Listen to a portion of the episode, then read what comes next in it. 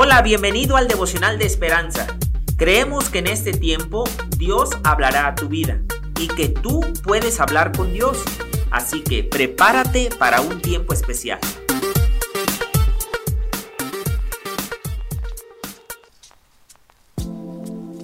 Hoy, 10 de agosto, el título es El poder del ánimo.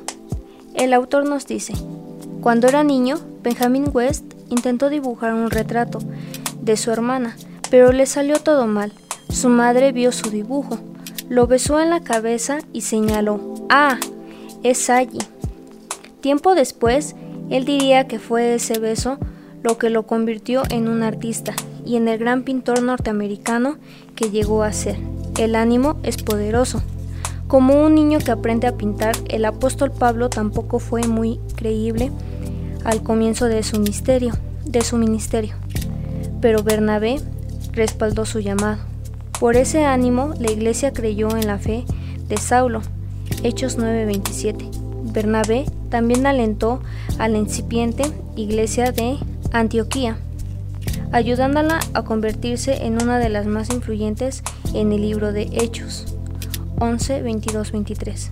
Su estímulo, junto con el de Pablo, alentó a la iglesia de Jerusalén para que aceptara a los creyentes gentiles.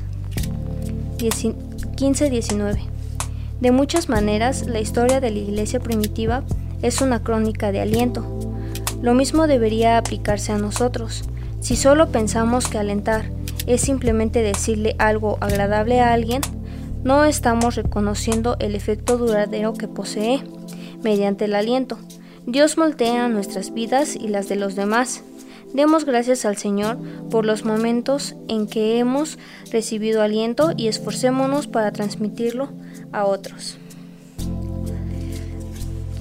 Señor Padre Celestial, te pido que nos ayudes a comprender el alcance del estímulo y adentrar a los que nos rodean. Te pido que pongas en, nuestras, en nuestra boca las palabras correctas para darles aliento a las personas que necesitan algún consuelo o alguna ayuda. Te lo pedimos en el nombre de nuestro Señor Jesucristo. Amén. ¿Cómo ha fluido el aliento en tu vida? ¿Quién te alentó y cómo lo hizo? ¿Puedes alentar a alguien hoy?